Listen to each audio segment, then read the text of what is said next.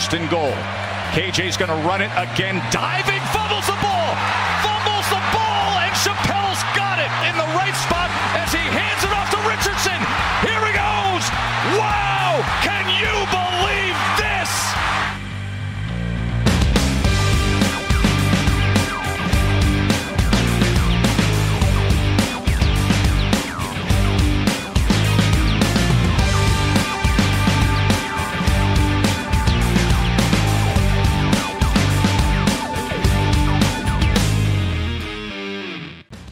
Salut à tous et bienvenue pour ce nouveau rendez-vous du podcast Ball, le podcast qui vous informe sur l'actualité du collège football en français avec au cours de cette 230e édition l'antépénultième journée de saison régulière en première division universitaire avec notamment le grand 8 comme on peut l'appeler, les 8 principaux cadors en course pour le dernier carré. On parlera de la conférence sec avec des retrouvailles émouvantes qui feront couler beaucoup d'encre dans les 15 prochains jours, les 3 prochaines semaines à peu près. On aura le temps de développer un petit peu là-dessus. Mais en tout cas, des retrouvailles qui ont été officialisées. On s'intéressera à la semaine extrêmement mouvementée euh, du côté de Michigan. Et puis parlant de mouvement, on s'intéressera également à pas mal de head coach qui ont, euh, qui subissent déjà leur mauvaise campagne, ou en tout cas leur campagne relativement euh, décevante 2023. Euh, Donc tous ces sujets abordés avec plein d'autres. Hein.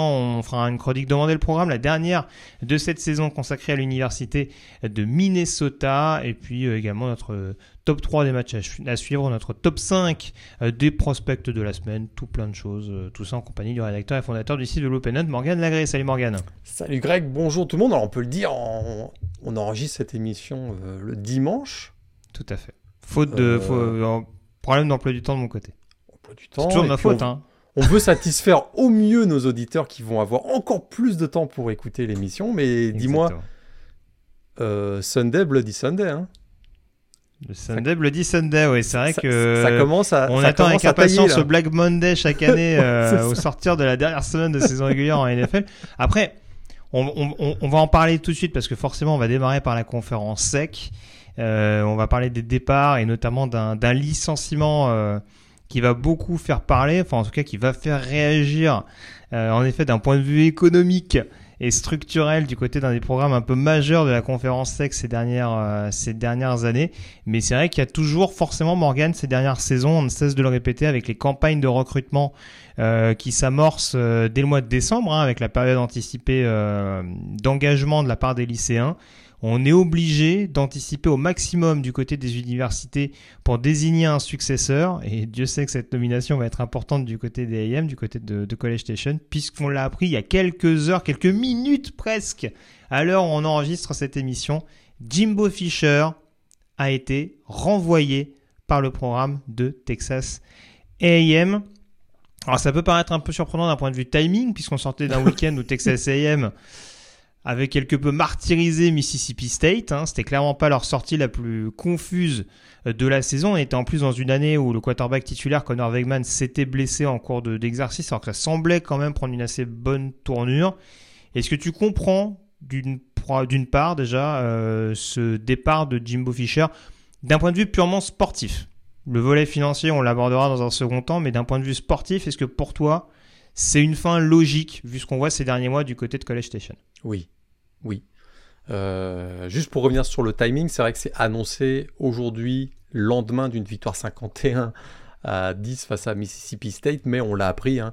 Euh, il y a eu une première réunion du conseil d'administration de l'université Texas A&M jeudi, une réunion de plus de 4 heures où on a parlé de tout ce que ça impacterait le départ de Jimbo Fisher. L'aspect financier, on va en reparler tout de suite, mais sur le plan euh, sportif, ça devenait évident. On en parlait quand même assez, assez régulièrement. Six saisons, euh, le bilan est de 45-25 euh, au final. On peut dire, bah, c'est pas si mal que ça. C'est pas si mal, mais c'est moins bon que son prédécesseur Kevin Sumlin qui avait été viré avec un, 50, avec un 51-26 et qu'au moment de la, du départ de Kevin Sumlin et de l'embauche de Jimbo Fisher, hein, les objectifs étaient clairs compétitionner avec Alabama dans la ACC West et aller chercher une place en playoff, voire mieux, un titre national, puisque Jimbo Fisher avait été champion national avec Florida State en 2013. On était prêt d'ailleurs même à lui donner beaucoup d'argent. On lui a donné beaucoup d'argent en 2021 parce qu'il y avait des menaces que LSU vienne chercher Jimbo Fisher. Donc on lui avait donné un contrat de 10 ans, 95 millions de dollars. Seul problème, c'est que sur les trois dernières saisons, c'est un bilan de 19-15. Et ça fait tâche parce que jamais on a vu Texas AM, particulièrement depuis la Covid. Il y a eu une saison à 9-1, là où on se disait, oh, c'est peut-être là que ça commence, que le, ça va basculer. Mais pas du tout. Depuis cette saison Covid à 9-1, l'équipe euh, écoute, stagne, même régresse hmm. pour certains. Et ce, malgré des campagnes de recrutement exceptionnelles. Bah. et c'est ça le vrai problème, c'est qu'on recrute très bien, mais ça se concrétise pas sur le terrain. Pouvez regarder, vous pouvez regarder dans, le détail si, si, ces cycles de recrutement étaient si bons que ça, là, mais, mais, mais en tout cas, c'est la vraie raison, hein, c'est que il avait tout pour réussir, Jimbo Fisher, l'argent, les joueurs, la conférence, les médias, puis au final, ben c'est pas un fiasco, mais ça y ressemble presque. Oui, c'est ça, parce que tu le disais, c'est vrai que les trois premières saisons, alors au-delà de cette saison euh, avec neuf victoires et une défaite dans une année Covid qui forcément a été assez, euh, assez perturbante, hein, on l'a dit, il y, a beaucoup de, il y a eu beaucoup d'invités surprises durant cette, cette année-là qui n'ont pas forcément confirmé par la suite. Mais en tout cas, les trois premières années de Jimbo Fisher, c'est des qualifications en bowl importants, dont un bowl majeur justement en 2020 et surtout des victoires en bowl. Et c'est le principal, c'est la principale chose qu'on demandait à, Jimbo Fisher.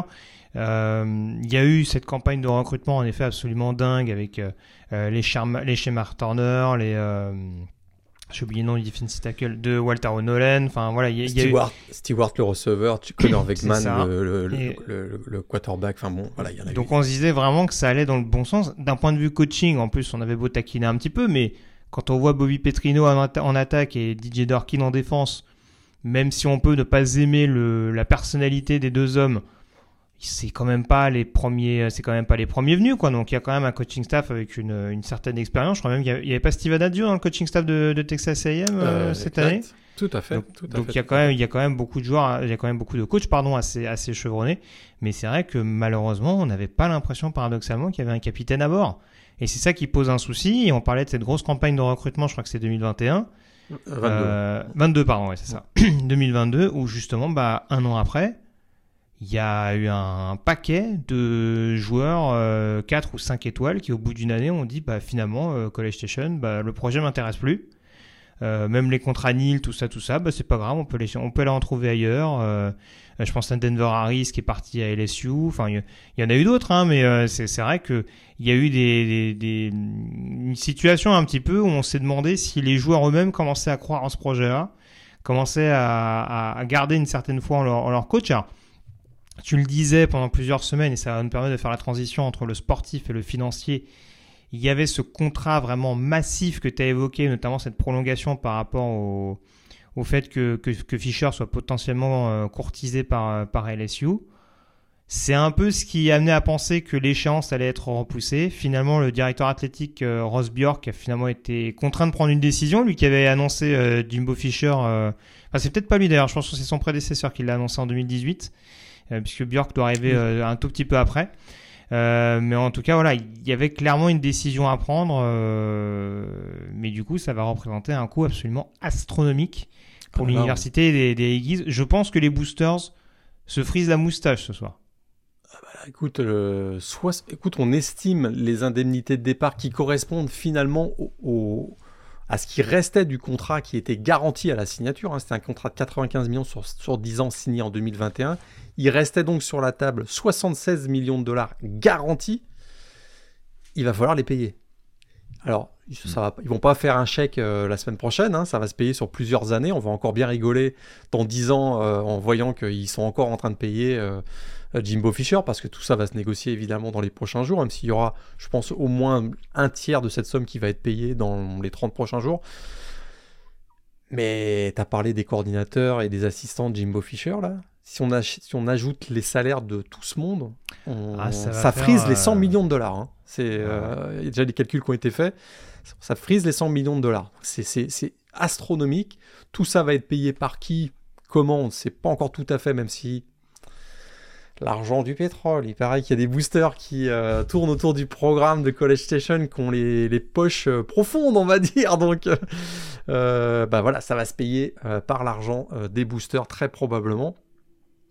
l'argent qui va être garanti, qui sera probablement un emprunt, en, une partie en emprunt que Texas A&M va devoir rembourser à un moment donné. Hein. C'est pas non plus c'est pas. Oui, c'est pas des généreux. Enfin, leur, intitulé, leur, intitulé, c'est d'être des généreux donateurs, mais bon, il y a toujours un échange de, de bons procédés euh, pour que, in fine, euh, l'argent qui, qui, qui, sort oui, rentre. Il risque d'y avoir des petits montages financiers qui font qu'on va être exonéré d'impôts, ce genre de choses. Enfin, tout ça. Ça s'est jamais vu hein, du côté de Miami, par exemple, on n'a jamais entendu. Non, non, non, non, pas du tout, tout à fait. Mais je te laisse reprendre ton propos, pardon.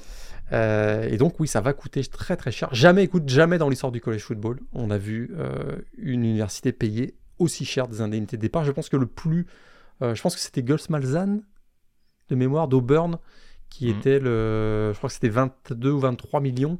Là, on est à 76. C'est complètement démesuré.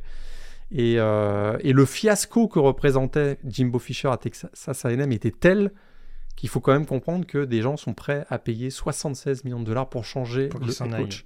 Donc il faut, vraiment comprendre l'impact de cette catastrophe, de ce désastre de Texas A&M pour une partie euh, bah, du sud du Texas. Et on veut remédier à cette situation. Alors, bah, là, je te, là, je te vois déjà venir. Là. Qui pour mmh. succéder à Jimbo Fisher? Parce ah bah, Clairement, la question va se poser. Parce qu'il y, y, a deux, trois noms qui commencent déjà à filtrer euh, depuis à peine quelques heures. Alors, mais alors, moi, si tu me permets, il y a déjà, il y a forcément deux volets importants à retenir. Euh, c'est déjà forcément améliorer ce qui n'était pas fait avec Jimbo Fisher, à savoir le, volet optimisation de performance. Hein, on va dire euh, vraiment comment tu optimises le talent que tu as à ta disposition, en tout cas sur le papier, mais surtout le volet euh, recrutement. Parce qu'on reste dans l'état du Texas dans un état qui est euh, extrêmement énergivore pour réussir à récupérer les principaux talents du pays. Et des doubles profils comme ça à trouver du côté des AM, surtout quand on sort d'une classe de recrutement. Tu disais, c'est vrai qu'on peut se poser un petit peu la question, mais quand on sortait notamment d'une classe de recrutement 2022 qui avait été pimpante et on s'est dit, bah tiens, Fischer arrive quand même à faire le boulot avec les ressources qui sont mises à sa disposition. Je parle vraiment purement et simplement du, volet recrutement c'est là où en effet va falloir va falloir savoir euh, de quel côté euh, le cœur penche du côté des euh, ce qui va ce qui va convaincre le, directeur athlétique de choisir le bon candidat. Ce qui était valable pour Jimbo Fisher sera valable pour son successeur, c'est-à-dire qu'il y aura toujours beaucoup d'argent à disposition à mhm. travers les contrats NIL pour attirer des prospects. C'est vrai qu'il va falloir trouver quelqu'un qui va avoir finalement des bons contacts beaucoup de contacts avec les pipelines au Texas, avec les lycées au Texas, parce qu'on sait que c'est là qu'ils vont viser essentiellement, même si ils vont, ils vont chercher de plus en plus de joueurs en Californie et en Louisiane et en, et en Floride, mais c'est vrai que Texas, c'est le cœur du recrutement pour Texas A&M, mais il y aura aussi la visibilité du fait de la SEC. Hein. Texas A&M reste dans la SEC. C'est pas, c'est pas, le, voilà, ça, c'est, ça, c'est acté, c'est certain. Alors après, les candidats, euh, bah, on peut quand même en sortir quelques. C'est sûr que on en a parlé un petit peu en off. Il y a deux, trois noms qui font, qui sont à peu près évidents. Hein. Si tu me permets, je peux commencer peut-être par le premier, Michael Coe, euh, mhm. l'actuel head coach de Duke. Pourquoi Michael Coe bah, Tout simplement parce qu'il connaît le programme de Texas A&M. Il en a été le coordinateur défensif de 2018 à 2021, et son bilan à Duke depuis qu'il est parti de Texas A&M est plutôt super satisfaisant. Hein. Un bilan de 15-7 après avoir pris un programme qui avait gagné, je pense, trois matchs, si je me souviens bien, avant son mm. arrivée. Il est passé par Notre-Dame. Euh, oui, puis j'allais, voilà, c'est ça. J'allais dire du côté de Duke, il n'y a peut-être pas les noms les plus ronflants, c'est peut-être plus d'un sur le volet euh, optimisation de performance, on va dire, qui, qui surperforme justement du côté de du côté de Duke. Mais euh, il a quand même contribué déjà à l'époque au, recrutement du côté de du côté des AM. Il avait un rôle là-dedans. Et du côté de Notre-Dame, en effet, c'était aussi assez assez loué. Ah, il y a deux, deux trois autres noms qu'on voit apparaître. Après, j'en aurai peut-être un ou deux euh, assez intéressants. Euh, Dan Lanning, bah, évidemment, parce que euh, voilà, il... il connaît la SEC?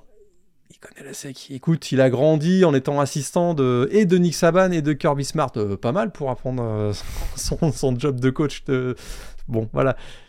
Il est maintenant à Oregon, puis on peut quand même le dire. Oregon, en deux saisons, écoute, ils sont euh, en course pour un, pour un titre de Pac-12 et ils ont l'équipe pour aller jouer les playoffs. Exactement ce que veut euh, Texas AM, donc euh, évidemment. Alors maintenant, Oregon va rejoindre la Big Ten l'année prochaine. Est-ce que vraiment Dan Lanning veut quitter Oregon au moment où ça devient peut-être le plus intéressant pour, pour le programme? Ah, Je suis peut-être pas sûr. Euh, à l'inverse, un coach comme Mike Norvell, qui voit que Florida State euh, fait un peu du surplace en restant dans la CC, alors qu'il euh, pourrait essayer d'aller vers la ACC, peut-être que Mike Norvell serait intéressé. Hein, surtout que lui, c'est un Texan d'origine. Alors, et le buyout. Les anciens Seminoles, ça a l'air de bien fonctionner à Texas. Alors voilà, c'est ça que j'allais. ah, pardon. 8 millions de dollars, c'est pas, c'est, de l'argent de poche pour les boosters de, de, Texas A&M. Le seul problème, c'est qu'effectivement, Mike Norman, il vient de Florida State, mais il y a quelque chose qui est assez drôle, c'est que il a réussi à reconstruire le programme de Florida State, euh, qui avait été laissé en lambeaux depuis le départ d'un certain Jimbo Fisher. Donc ça, c'est quand même assez drôle. La boucle pourrait être bouclée, mais effectivement, peut-être que Texas A&M, juste par principe, pourrait être réticent à aller chercher encore une fois un coach euh, de Florida State. Après, il y a d'autres noms. il y a la, tu vas me sortir le serpent de mer. Je, le vois venir d'ici. Tu vas me sortir le serpent. Alors là, je pense qu'il y, a un serpent de mer, puis un autre qui pourrait être vraiment funky, je pense. Eli Drinkwitz, Missouri. Oui. Len Sleepold, qui vient. Quel travail il fait à Kansas. Ah, c'est moins, c'est, c'est, moins glamour que celui que je vais te citer après. Hein. Chris Kleiman, Chris Kleiman, pardon, de Kansas State. Peut-être euh, Jetfish, Arizona. Puis alors là, les deux noms. il y en a un qui est libre depuis quelques années. Mhm.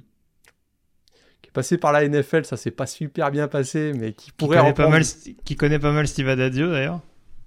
Urban Meyer. Hmm. Mais alors le nom le plus... j'y crois pas. Mais alors le nom le plus funky qui Diane Sanders, messieurs dames. Ah, Diane Sanders. Écoute, ce serait Diane Sanders dans la ICC, ce serait du bonbon ah, chaque semaine. Oui, je, je, pense, je pense. Mais on aura le temps d'en reparler Dion Sanders. Mais voilà, c'est voilà, il y, y, a, y, a, en effet pas mal de, de candidats. C'est sûr qu'encore une fois, Elko, on le cite surtout par rapport à ses connexions avec Texas A&M et à, sa marge de progression assez notable depuis à peine deux ans du côté de, du côté de Duke. Euh, donc voilà, vu qu'il connaît quand même le directeur athlétique, peut-être que ça fera pencher la balance en sa faveur. Maintenant, euh, on n'a jamais été euh, à le on, a déjà été surpris par d'autres euh, nominations, euh, par des nominations tout autres. Donc voilà. Mais, mais c'est quasiment sûr que ça n'a pas traîné. Il me semble que c'est l'assistant Elijah Robinson, je pense, qui prend l'intérim pendant le. Oui. Tout à fait. Euh, après le départ de Jimbo Fisher.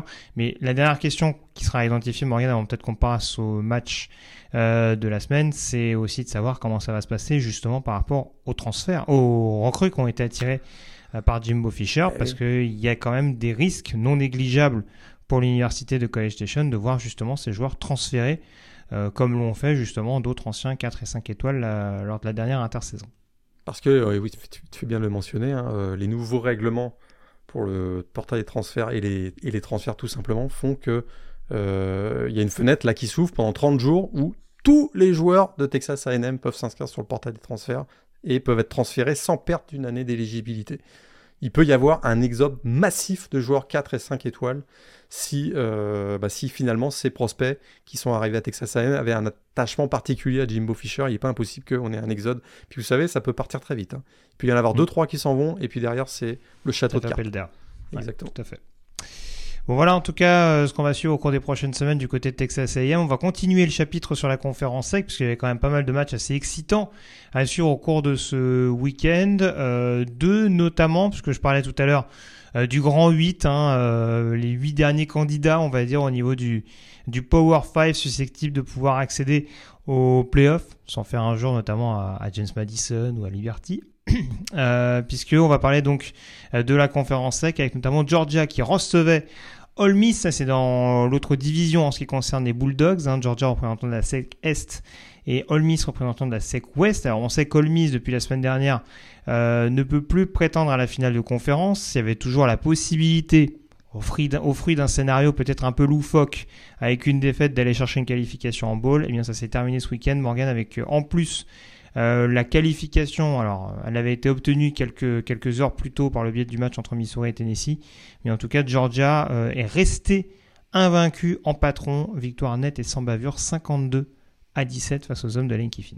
Voilà, ils ont été une super. Écoute, on avait, moi j'avais dit, j'avais annoncé un upset avant ce match-là parce que peut-être avec l'émergence de Jackson, Jackson Dart, avec, euh, on semblait voir Trey Harris de mieux en mieux. Euh, Judkins également, le running back, euh, Quinton Judkins, qui euh, pouvait aussi poser des problèmes à cette équipe. Dans un bon jour, Len Kiffin, mm. le, head coach, toujours capable de trouver des systèmes de jeu où, on appuie là où ça fait mal sur l'adversaire. C'est pas du tout, du tout ce qui s'est bah, passé. On y, on y a cru 20 minutes. Il y, avait, il y avait 14 partout, il me semble, au bout d'une vingtaine de minutes. C'est après où vraiment il y a eu une classe d'écart et en plus la, deuxième mi-temps, il y a eu des ajustements qui ont vraiment tué littéralement les rebelles. Tout à fait, et les Bulldogs ont probablement réussi leur match le plus accompli de la saison, puisque 300 yards, plus de 300 yards à la passe, plus de 300 yards au sol. Hein, c'est quand même tout à fait spectaculaire. Carson Beck a été vraiment, euh, écoute, 18 sur 25, 306 yards, 2 touchdowns. Oui, puis il y a des vieux briscards qui, dont le retour fait du bien en attaque peut-être aussi. Ah, bah, c'est ça, parce qu'on avait Lad McConkey qui depuis 2-3 semaines, euh, depuis son retour, vraiment a apporté énormément au jeu aérien des Bulldogs. Là, ils ont placé un joueur... Comment il s'appelle déjà? Brock Bowers. Ah oui, ça, ça peut les aider un petit peu. Alors c'est sûr qu'il était diminué, hein, mais il monop... je pense qu'on le surveille comme le lait sur le feu du côté de la défense des rebelles. Et ça, ça crée des espaces. Hein, et ça, ça fait toute une différence. Alors, et puis on sait que Brock Bowers, dans les semaines à venir, va probablement retrouver son niveau de jeu du, début de saison. Écoute, quand on a un duo comme Keldan Milton et Daijun Edwards euh, comme running back derrière une ligne offensive qui en plus je pense qu'il y avait euh, Mims qui était de retour au poste de tackle cette semaine, donc ça a été quand même bah, tout, tout, bien, tout était en place pour que Georgia fasse un, super match. Et écoute, ils ont fait un super match sans, au total 6, 610 yards offensifs. Ils ont littéralement écœuré euh, la défense notamment de, de Georgia, a écœuré l'attaque des Rebels, malgré l'absence de Jamon, euh, de Jamon du, du Matt Johnson d'ailleurs, le, linebacker. Les Rebels avaient gagné leurs 5 euh, matchs précédents. C'est vrai que ça avait été un petit peu plus difficile face à Texas AM la semaine précédente. Mais là, écoute, euh, ça a été vraiment, vraiment compliqué en attaque. 173 petits yards à la passe pour Jackson Dart. 6 sur 15 sur troisième down. Je pense qu'en plus, Jackson Dart est sorti en fin de match dans le troisième quart-temps. Donc, ben voilà. Il, y avait, y avait peut-être un peu d'espoir en début de match qu'on ait une surprise. Euh, ça c'est euh, très rapidement, on a vu qu'il y avait une classe d'écart entre les deux équipes et Georgia était déjà qualifié pour la finale de la, de la SEC avant le coup d'envoi donc par, grâce à la victoire de Missouri face à Tennessee. Mais là, ils l'ont vraiment concrétisé cette, euh, ce titre de division avec une superbe victoire face à Ole Miss. Tout à fait. À tel point qu'on a fait tourner même en deuxième mi-temps avec oh, notamment un touchdown du, du courant backup Andrew Paul. J'ai l'impression de revivre le Georgia TCU euh, de la finale nationale. J'exagère à peine, hein, mais bon, quand on se dit que c'est le numéro 2 contre le numéro 9, euh, voilà, comme d'habitude, euh, en début d'année, on se dit, bon, on commence à être bien avancé dans l'année, mais on se dit, tiens, Georgia, ça va peut-être finir par tanguer. Et voilà, il y aura, ce, il y aura ce match la semaine prochaine à Tennessee, avant la réception de, enfin, voilà, la confrontation face à Georgia Tech en dernière semaine. Tennessee euh, qui est plus un classique que vraiment une confrontation intrinsèque, mais qui sera quand même à surveiller pour rester, euh, pour rester invaincu. Mais oui, voilà, tu le disais, Tennessee en plus qui s'incline euh, très lourdement du côté de Missouri, défaite 36 à 7 de Tennessee, qui s'est fait marcher dessus littéralement par Cody Schrader, des Tigers. C'est vraiment une des révélations de l'année. Hein. ancien joueur de, Division 2, hein, donc, et qui a été transféré donc, à Missouri il y a deux ans ouais, marcher là, c'est quelque chose. Écoute, il a fait un match absolument, euh, absolument sensationnel euh, pour, pour, les, pour les Tigers. Et écoute, euh, il n'y a pas, a pas eu photo dans, dans, ce match. Hein, très, très clairement, huitième victoire pour Missouri finalement. Et Tennessee a, a beaucoup souffert. En tout cas, j'espère qu'en bowl, on aura un Missouri-Maryland ça, on pourra avoir Shredder contre les tortues. Je pense que la boucle sera bouclée aussi. ça, me permet de le... ça me permet de le placer, soit dit en passant. Mais voilà, au niveau de la SEC S. Je suis pas sûr que tout le monde ait la référence, Greg, mais. Oh, ils vont la chercher, écoute. ils vont la chercher. Culturez-vous, comme on dit. Euh, donc voilà, donc ça, c'est au niveau de la SEC S où Georgia a validé officiellement son ticket. Euh, et on retrouvera donc Alabama dans trois semaines. Euh, pour euh, cette finale de conférence sec qu'on attend, le remake hein, Georgia-Alabama, hein, euh, après celui d'il y a deux ans, hein, qui avait servi vraiment de, de déclic pour Georgia, cette, cette, finale nationale notamment remportée, parce qu'il y avait la finale de il y avait la finale de conférence à l'époque qui avait été remportée par Alabama, ce qui avait d'ailleurs permis d'avoir deux équipes de la SEC en playoff cette année-là, mais Georgia du coup avait réussi enfin à vaincre ses démons en battant Alabama en finale avec notamment ce, ce pick six de Kelly Ringo pour valider définitivement le succès des, Bulldogs à l'époque. Hein. ça a même fait un jingle. sur certains podcasts. Euh, mais voilà, donc on est très excité de voir ça, Morgan. Euh, Alabama, euh, qui en plus n'a fait qu'une bouchée de Kentucky du côté de Lexington, victoire 49 à 21. On a l'impression qu'on a un Jalen Milrow en constante montée en puissance, une défense vraiment intraitable. C'est vraiment un Georgia-Alabama. Autant en début de saison, on pouvait se dire Ouais, mais c'est vrai que le niveau de la SEC, machin, c'est moins fringant que ces dernières années. Là, on a le haut du panier de la SEC. Et d'ailleurs, les deux confrontations d'Ole Miss face à Bama et face à Georgia sont très révélatrices. C'est-à-dire que Ole Miss a posé des problèmes à beaucoup d'équipes, mais au moment d'affronter deux programmes comme ça, calibrés comme ça, avec des recrues d'un tel niveau, ça passe pas quoi. C'est vraiment la marche au-dessus et on devrait vraiment avoir un Alabama-Georgia dans la plus pure tradition de ce qu'on a pu voir lors des dernières confrontations entre Nick Saban et Kirby Smart.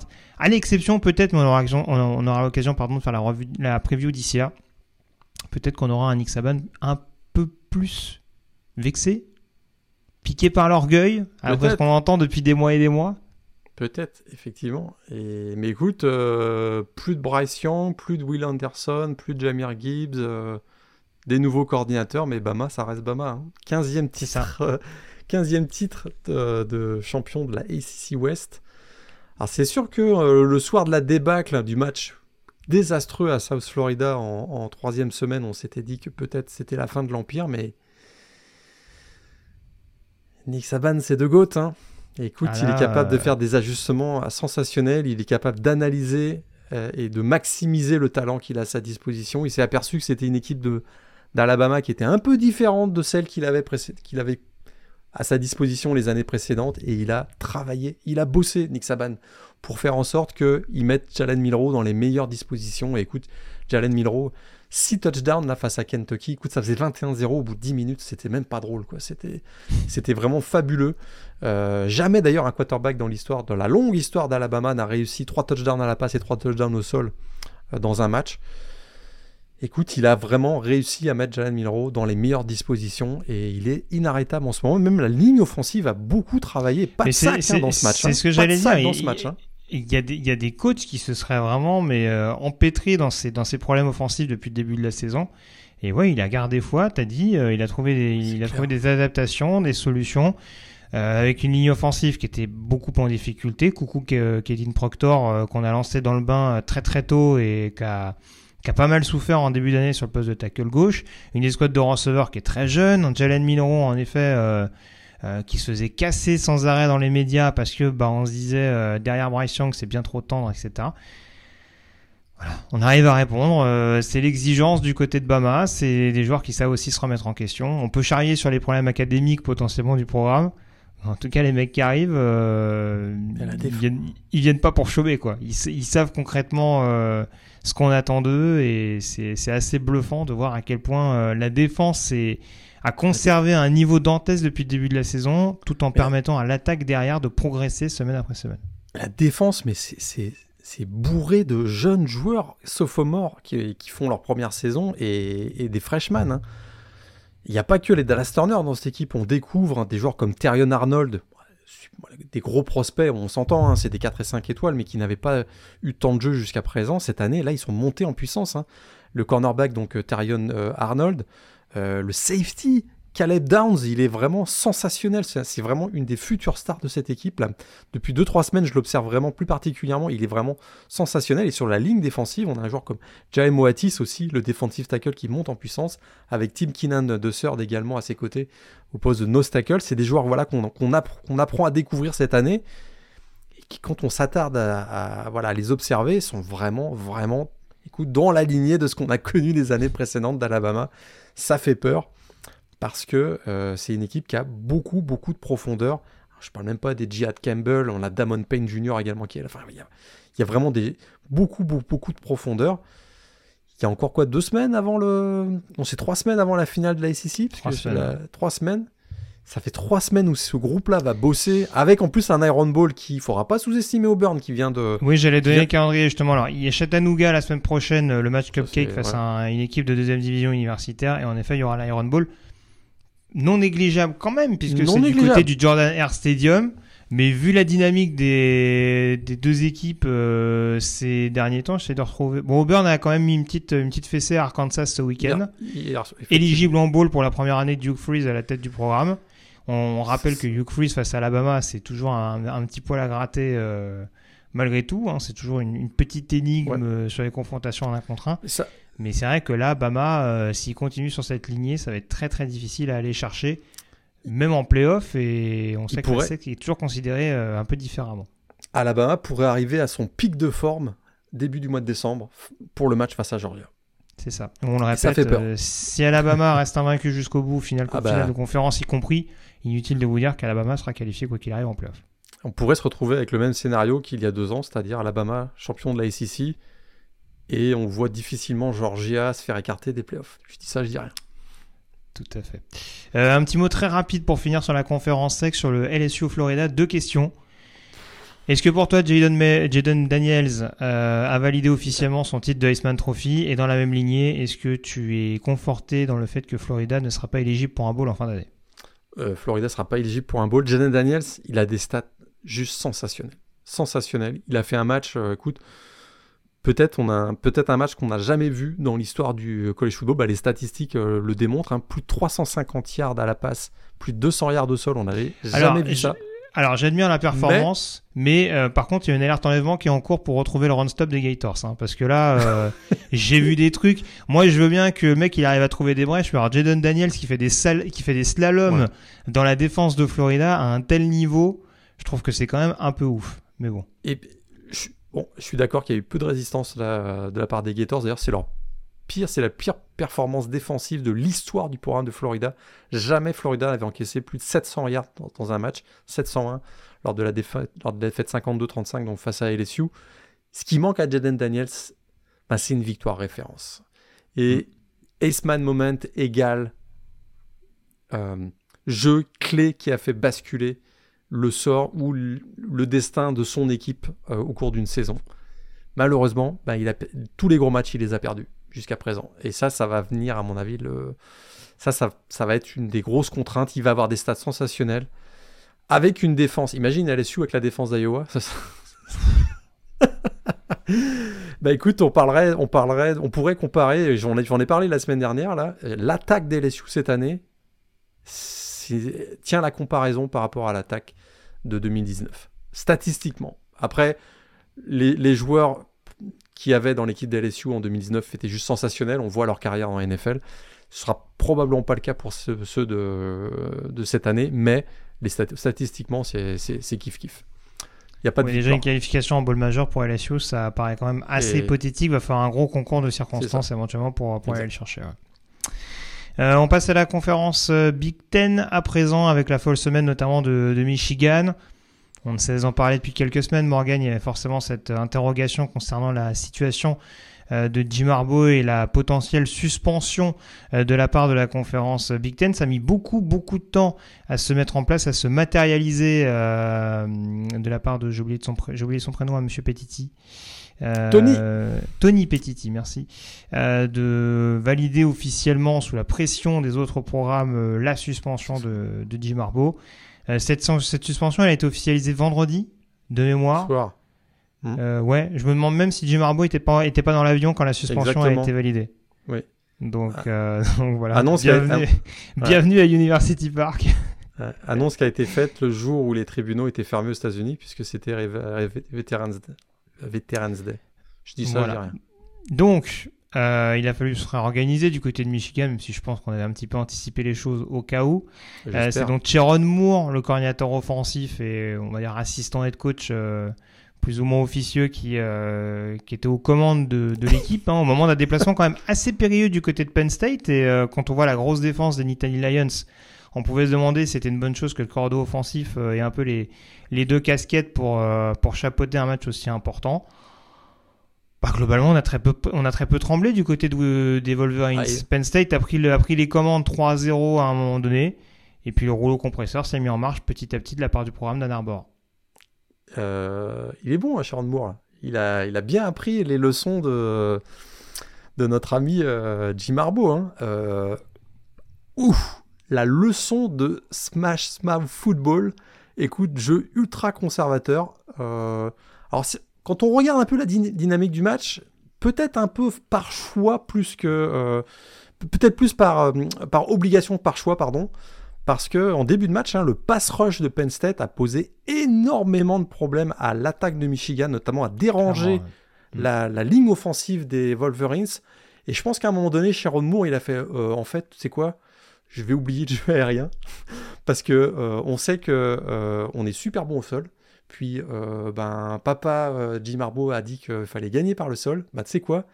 Je ne vais pas tenter une seule passe à partir du milieu du deuxième quart-temps. Et c'est exactement ce qui s'est passé. Ils ont fini le match avec 32 courses. 32 mm. courses. Euh, c'est juste sensationnel.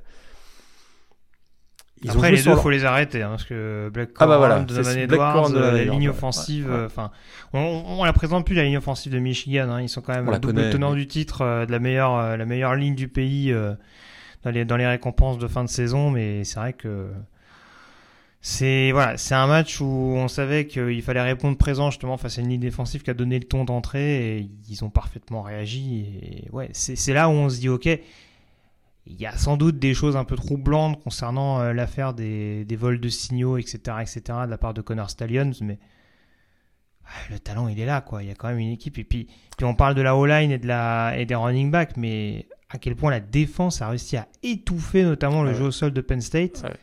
C'est une équipe complète et c'est une équipe qui a clairement envoyé un message à Ohio State dans l'optique des 15 prochains jours. Ah, très clairement. Ohio State qui s'est baladé contre Michigan State, hein, on peut évacuer le sujet tout de suite. Il n'y avait pas trop de suspense d'emblée, mais euh, voilà, les, Buckeyes qui se sont euh, baladés. Je sais plus le score en tête, 38 à 3 pour, euh, pour, pour Ohio State.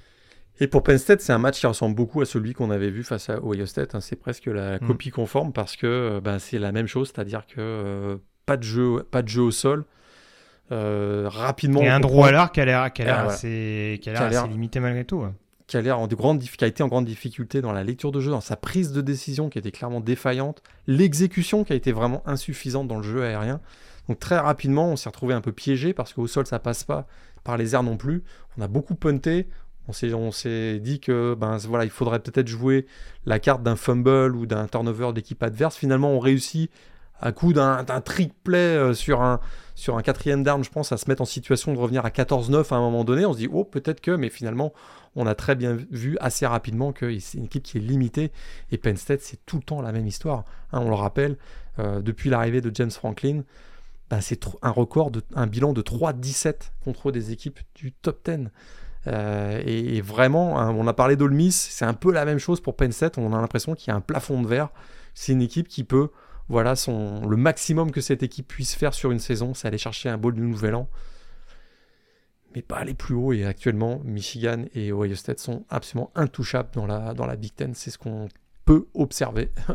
Euh, même s'ils n'ont pas été ridicules, hein. le score final c'est combien Greg? C'est 24 à 15 24 à 15, mais c'est vrai qu'en deuxième mi-temps, ils ont... mais ils ont été totalement muselés en deuxième mi-temps. Euh, il y a eu ce pari tenté, cette quatrième tentative jouée euh, dans, dans leur propre 30 yards, je crois, Nittany Lions, qui mhm. se termine en turnover and down. Et derrière, il faut un jeu à Black Corum pour, euh, pour, pour, pour, terminer le boulot. Quoi. après, c'est sûr que Penn State marque relativement rapidement.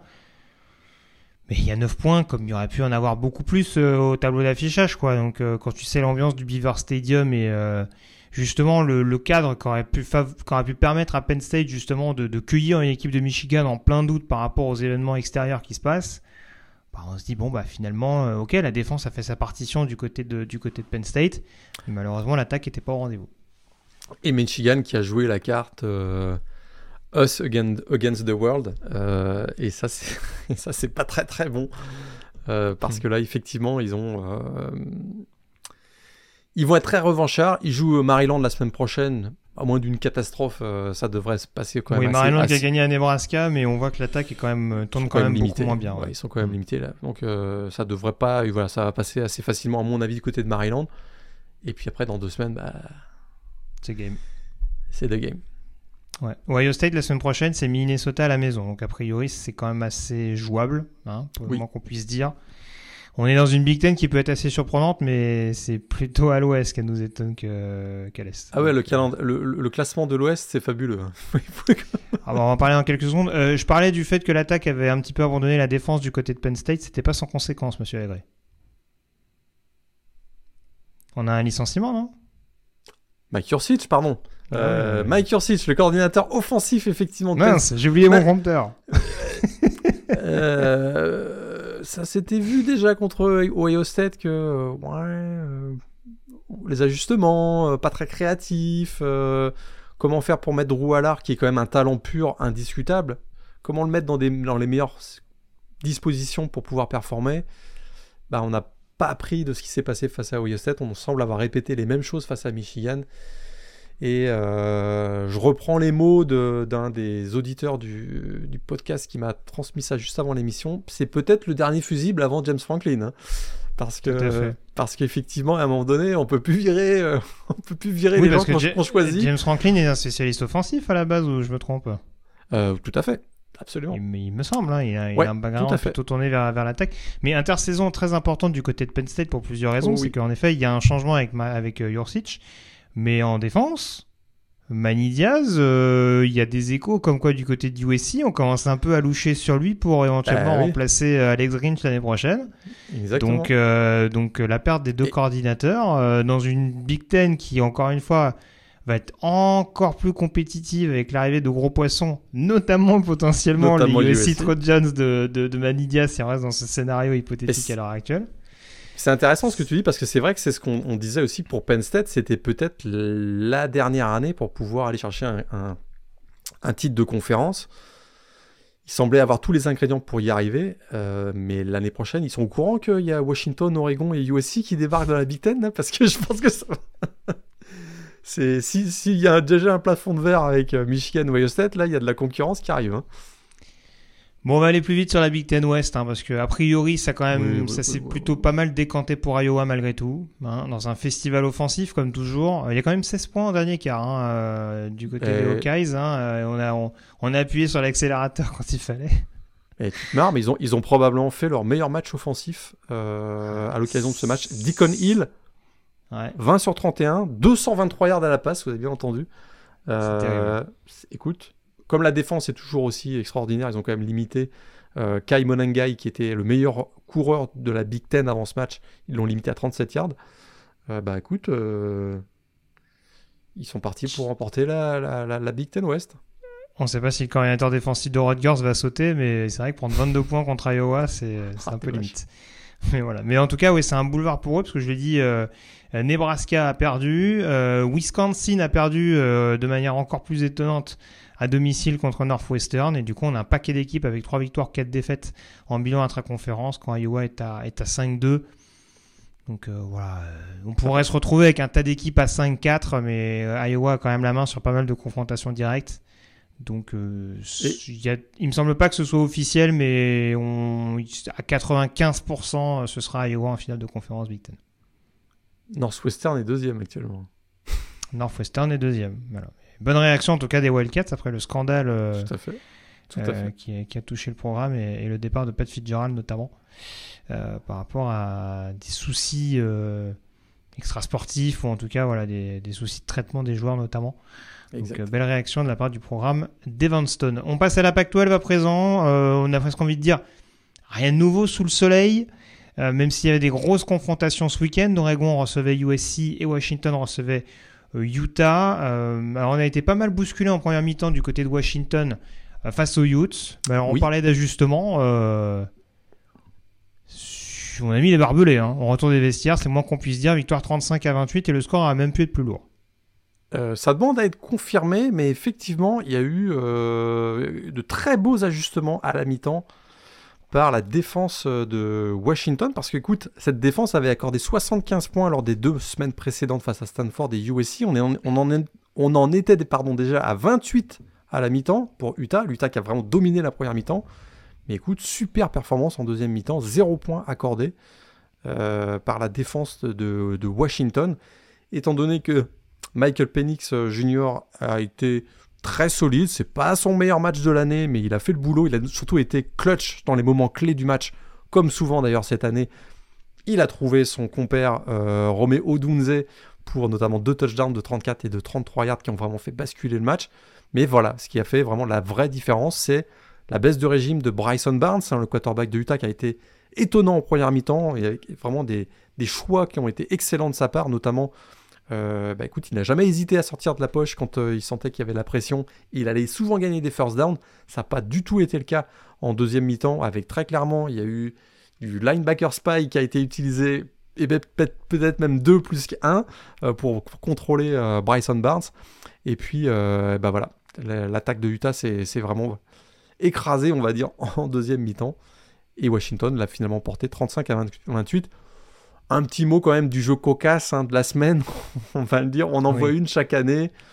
Bah voilà, c'était à l'occasion de ce match. Hein, une interception. Euh, euh, c'était Alfonso euh, Tuputala hein, qui fait une interception sur Bryson Barnes. Il file vers la end zone. Il n'y a personne pour, le, pour défendre sur lui. Et évidemment, il relâche le ballon à 2 yards avant d'entrer dans la end zone. Ce qui est quand même très très drôle, hein, c'est qu'il n'y a aucun de ses coéquipiers qui était autour de lui pour le féliciter, qui a pensé aller chercher le ballon, qui était vraiment de, encore dans le. Oui, c'est un, genre de, un genre de Utah qui voulait d'aller ramasser le ballon. Tout à fait. Donc voilà, ça c'est un jeu encore gag, euh, mais ça aurait pu coûter cher. Hein parce que c'était encore très serré à ce moment-là. Finalement, ça oui, heureusement qu'il y a le safety juste derrière, juste derrière, exactement. parce que oui, ça aurait pu, ça aurait pu se gâter un petit peu plus pour pour les Huskies. Un petit mot rapide sur Oregon qui s'impose contre USC. Euh, le score est l'écart est de 9 points, mais on n'a jamais vraiment senti les Ducks en danger sur cette partie. Non, vraiment, Bonix encore une fois. Euh, écoute, il a profité des, des, nouvelles fois des errances du secondary des, des Trojans. Hein. Je pense qu'il fait deux Plus de 500 yards offensifs pour, pour Oregon ah, encore. Fabuleux. Surtout, je pense ils ont changé de coordinateur. Après, c'était pas le bon moment pour changer et pour avoir un effet immédiat hein, contre les ouais, Cadeau, euh. le, cadeau, c'est euh, le premier match, c'est à Oregon. Deux passes de plus 75 yards, je crois, au premier carton pour des touchdowns de Tess Johnson et Troy Franklin. Vraiment, Oregon, effectivement, le score est 36-27.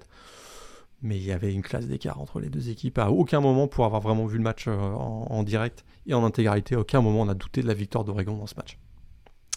Donc Washington est en course pour la finale de conf, Oregon est en course pour la finale de conf, ça ne vous apprend rien. Euh, derrière, on commence à y voir un petit peu plus clair avec Oregon State notamment qui a déroulé contre Stanford 62 euh, à 17 et Arizona euh, qui s'impose sur le terrain de Colorado 34 à 31. les Wildcats toujours ébouriffants.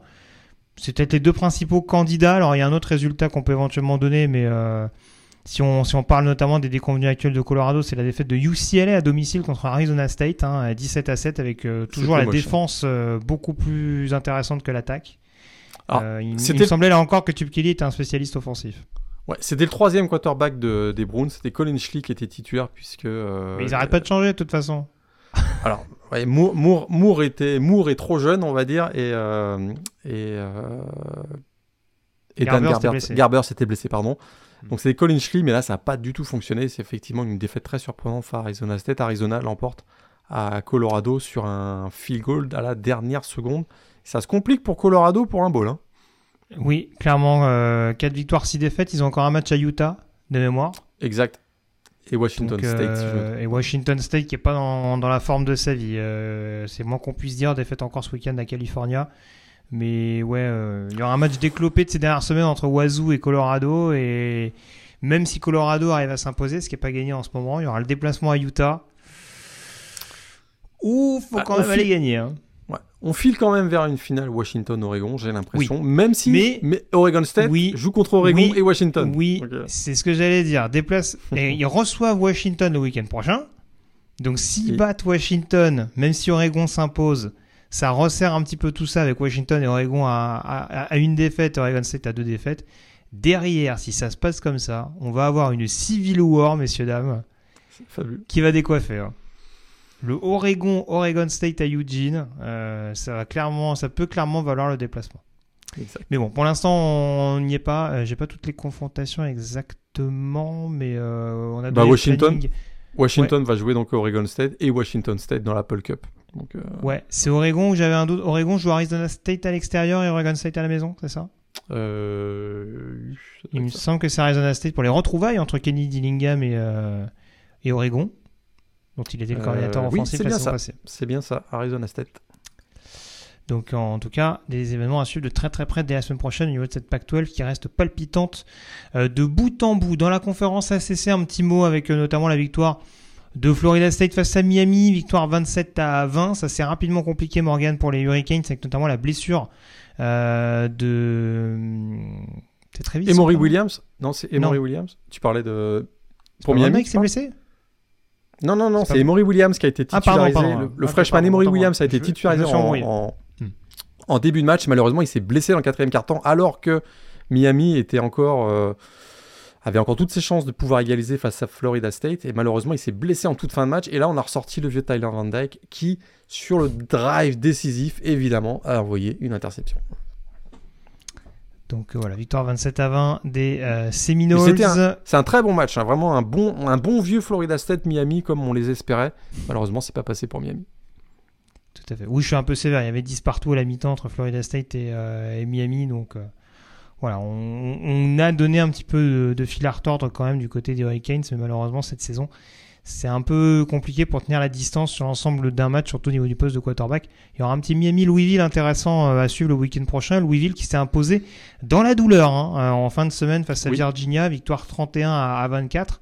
Ça leur permet de se rapprocher à grands pas malgré tout de la finale de conférence avant ce déplacement du côté de Miami, sachant que derrière eux, ils ont trois équipes à la chasse pour aller éventuellement chercher la finale de conférence, euh, à savoir North Carolina qui a battu Duke en prolongation. Il a fallu notamment les conversions à deux points pour venir à bout euh, du voisin Duke 47 à 45. NC State qui revient de nulle part après avoir gagné à 26 à 6 à Wake Forest et malgré le, le redshirt récent du quarterback MJ Morris. Tout à fait. Coïncidait un peu avec le, le bon niveau retrouvé du Wolfpack.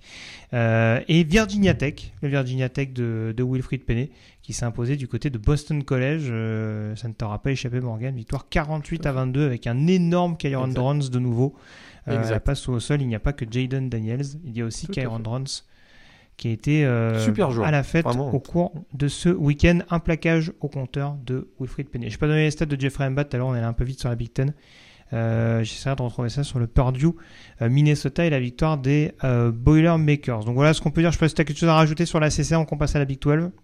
Euh, non, on a fait le tour, je pense. Ça a été assez calme globalement, mais c'est pas la conférence la plus palpitante de cette saison. Hein. Je pense qu'on peut le dire, on peut le dire clairement. Clemson a encore gagné quand même. Clemson a gagné face à Georgia Tech. Euh, voilà. Ils ont assuré l'essentiel, ils sont éligibles pour un bowl. Pour un bowl majeur cette année, ça va être un petit peu plus délicat. Euh, la Big 12, en tout cas, événement important.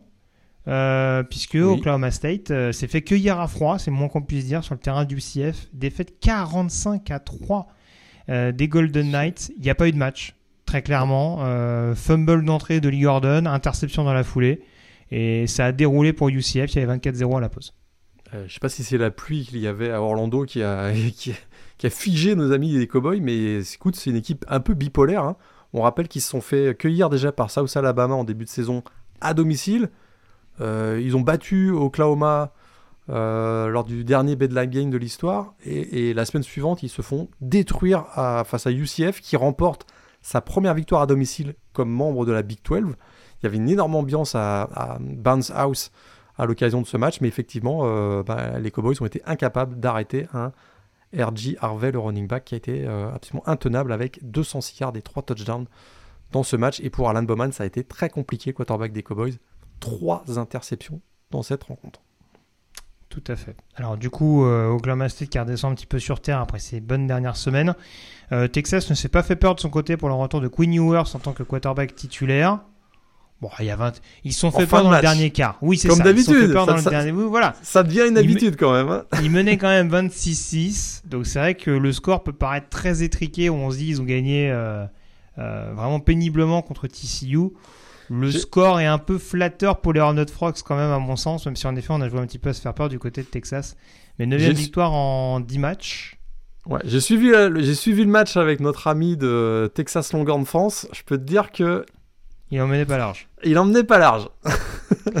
Alors, deux enseignements importants, c'est que Texas reste dans le grand 8, donc avec toutes ses chances de se qualifier toujours pour les playoffs, même si forcément la Big 12, à l'instar de la CC, ça peut être péjoré par rapport aux trois autres conférences, à mon sens.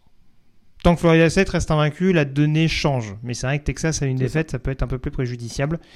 Euh, donc Texas prend les devants. Par contre, blessure pour Jonathan Brooks. Saison terminée et ça se fait Au moment où il récupère Quinn Hoover, c'est fâcheux quand même. Ça, c'est vraiment fâcheux parce qu'effectivement, il avait beaucoup stabilisé euh, l'attaque des, des Longhorns. Euh, il avait dépassé milliards d'ailleurs la semaine dernière, donc ça va, il va beaucoup manquer à l'attaque de Texas. Et alors, du coup, derrière cette défaite d'Oklahoma State, hein, euh, elle permet à d'autres équipes de se remettre un peu dans la course pour cette finale de conférence. Oklahoma, forcément, qui pour le retour de Danny Stutzman a été sans pitié euh, contre West Virginia. Alors, c'est pas uniquement le retour du linebacker qui change la donne, mais en tout cas, victoire 59 à 20. 8 touchdowns pour Dylan Gabriels dans ce match. Il a battu mm. euh, le record qui avait été établi par Baker Mayfield et qui avait été égalisé, égalé pardon, par Kyler Murray donc 8 euh, touchdowns, c'est du jamais vu pour un quarterback des, Sooners. Il a vraiment fait un très très très gros match. Donc Oklahoma reste au contact d'Oklahoma State. Les deux équipes ont le même bilan intra-conférence. Deux autres équipes ont le même bilan. Kansas State qui a déroulé contre Baylor 59 à 25 et Iowa State qui est toujours dans le coup. Victoire sur le terrain de BYU 45 à 13. Ça continue de bien tourner pour les Cyclones. Et je me permets d'enchaîner, Morgan, parce que à Iowa State, il y a, la réception de Texas la semaine prochaine. Tout à fait. Donc euh, ça peut éventuellement. Alors, on se dit que Texas est favori, mais bon, on répète Oklahoma State 2011. tu on, peut glisser, on peut toujours glisser sur une petite peau de banane quand même. Du tu côté, te frottes euh, les mains à l'idée de. Du côté d'Ames, bon, l'histoire sera belle quand même. Euh. Tu, te frottes les mains à l'idée de, pouvoir dire que, que Sarkisian choke Pas pour notre camarade de Texas Longhorns France, bien entendu, entendez-moi bien, même si c'est vrai que je, suis un peu un hater assumé de, de Steve Sarkisian qui va finir avec au moins 9 victoires cette année, donc c'est tout à son honneur. Euh. Lui, pour le coup, contrairement à Jimbo Fisher, il bonifie cette année le, bon recrutement qu'il applique du côté d'Austin. Donc euh, voilà. le petit bémol, c'est euh, Kansas qui s'éloigne du coup de la course à la victoire, battu par Texas Tech. Texas Tech, adversaire de Texas en dernière semaine, on le répète. Tout à fait. Mais Kansas, Kansas était privé de Jalen Daniels et euh, a eu la blessure de Jaden Beans en début de match. J'ai l'impression que c'est un bingo ce truc. Kansas qui était privé de Jalen Daniels. tu l'as pas utilisé en quatrième semaine de la saison 2022, celle-là?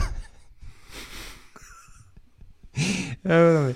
Ah, mais c'est vrai. Non, mais tu fais bien de le rappeler. Non, mais c'est important de le rappeler. Mais c'est vrai que je me mets à la place des auditeurs qui disent Tiens, cette semaine, comme ça, c'était privé de Jalen Daniels.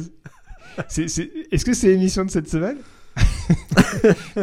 Voilà, Pour rester sérieux, en tout cas, il y a encore de, folles batailles derrière Texas pour se qualifier pour cette finale de conférence euh, Big 12. Un petit mot très rapide également sur les classements euh, en ce qui concerne les équipes euh, du groupe of five, que je retrouve ça tout de suite avec notamment la conférence américaine. Alors là, c'est, là, c'est vraiment une bataille à couteau tiré. Puisqu'on a en, bilan intra-conférence, on a Tulane, SMU et UTSA avec 6 victoires en 6 matchs. Exact. Et Memphis avec un bilan de 5-1. La chose la plus croustillante, ah c'est que tout le monde ne s'affronte pas. Non. Donc il va falloir voir éventuellement en fonction des confrontations des uns et des autres. Euh, j'essaie de regarder un petit peu qui affronte qui pour ne pas me planter. Parce que Tulane avait gagné à Memphis, qui, qui, qui du coup pardon, lui donne euh, un incendant intéressant. Euh, SMU par exemple va jouer à Memphis la semaine prochaine. Donc ce match-là va être important. il doit y avoir un Tulane UTSA. Il y a un Tulane UTSA la dernière semaine. Euh, Tulane va jouer contre Florida Atlantic euh, la semaine prochaine. Effectivement, il y a un Tulane UTSA en dernière semaine. Voilà. Mais euh, en tout cas, Memphis va, va, croiser les doigts fort. faut battre SMU et il faut espérer une défaite de UTSA contre Tulane. Exactement. Et ça peut nous donner éventuellement un remake entre le, Green Wave et les, Tigers. on va un petit peu plus loin au niveau de la conférence USA avec Liberty qui était déjà qualifié pour la finale et qui s'est fait rejoindre officiellement par New Mexico State. Ça fera plaisir à, un de nos fidèles auditeurs également. Antoine, euh, fan des Aggies, hein, euh, ça aurait pu être remis en question avec un déplacement du côté de Western Kentucky euh, que nenni. Victoire donc des Aggies qui se rattrape bien après un début de saison un petit peu compliqué et qui s'offre un remake face à Liberty dans quelques semaines. dans la conférence MAC, pour l'instant c'est... alors on a Toledo qui qualifie officiellement pour la finale à l'ouest. À l'est, on a encore une petite incertitude entre Miami qui est à 5-1 et euh, Ohio et Bowling Green à 4-2 qui peuvent toujours disputer la suprématie aux, Red Hawks. Euh, dans la Sun Belt, on a, on a Troy. Je suis pas sûr que ce soit officiellement qualifié, mais en tout cas, ils sont très très euh, bien partis. Donc il y a au moins 95% de chances que les Trojans soient en finale de conférence avec leur bilan de 5-1 en intra-conférence. Derrière, c'est très disputé, enfin en tout cas dans l'autre division, c'est très disputé parce que James Madison ne participant pas officiellement à la finale de conférence, même si on insiste lourdement chez les Dukes pour faire valoir le bilan actuel euh, très flatteur du programme, surtout par rapport au ball majeur, je pense. demande de dérogation officielle a été, a été faite pour effectivement être éligible pour un bowl, ou en tout cas pour participer à la post-saison. Post-saison veut dire finale de conférence plus un bowl. Donc on attendra de voir. Dans l'état actuel, au moment où on enregistre, euh, ça a l'air de se disputer entre deux équipes qui, qui reviennent de parmi les morts, hein, parce qu'en début de saison, on s'est dit, oula, ça va être compliqué pour eux. Euh, moralité, Coastal Carolina, c'est 5 victoires de suite. Appalachian State, c'est 3 victoires de suite. Et ça devrait jouer entre ces deux programmes-là pour éventuellement rejoindre Troy en finale de conférence. Exact. Voilà. Et on termine avec la Mountain West, avec euh, notamment Air Force et UNLV euh, qui sont pour l'instant les mieux placés avec 5 victoires et une défaite en bilan intra-conférence. UNLV qui a notamment damé le pion de Wyoming et écarté les Cowboys euh, de la course à la finale de conf. Derrière eux, on a Fresno State qui s'est incliné à San Jose State et qui est d'ailleurs à égalité avec les Spartans à 4 victoires de défaite, à égalité avec Boise State à 4-2. Et pourtant, monsieur Lagré. Eh bien là, il y a eu euh, ménage. Andy Avalos, ancien étudiant de Boise State, l'enfant chéri du pays, euh, bah non, il, est victime du Sunday Bloody Sunday aussi, lui. Hein. Donc, euh, viré, tout simplement.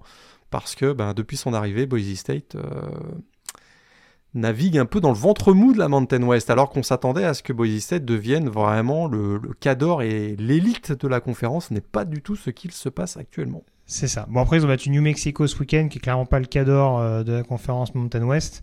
Il y a la réception de Air Force dans 15 jours ce qui aura en plus été quand même euh, important pour éventuellement prétendre à cette finale de conférence. Donc c'est vrai que c'est une décision qui interroge un petit peu euh, au niveau de la direction euh, athlétique, mais voilà, ce sera très curieux de voir ça. Après c'est vrai que le bilan global c'est 5 victoires pour 5 défaites. Hein. Et c'est ça le problème. Donc c'est pas fou, on est, on est d'accord. juste pour finir, 5 secondes, gros boulot de Barry Odom quand même à UNLV. 8-2, ils vont peut-être aller en finale de conf. chapeau on est d'accord. Euh, juste un dernier petit mot avant les top 3 et les top 5 euh, concernant le nouveau commissionnaire. Le nouveau, oui c'est ça, le nouveau commissionnaire du college football. Euh, ce n'est plus Bill Hancock, mais Richard Clark, ancien membre de l'armée, que je me trompe pas sur le corps militaire. qui a été nommé. Je, pense que c'était Air, Force, je pense qu'il était lui. Hein. Il était Air ah Force, il me semble. il me semblait avoir vu Army. Bon, je, je vais essayer de revérifier ça. Mais en tout cas, il prend la suite de Bill Hancock. Alors, juste un, mot rapide là-dessus, on aura le temps de développer.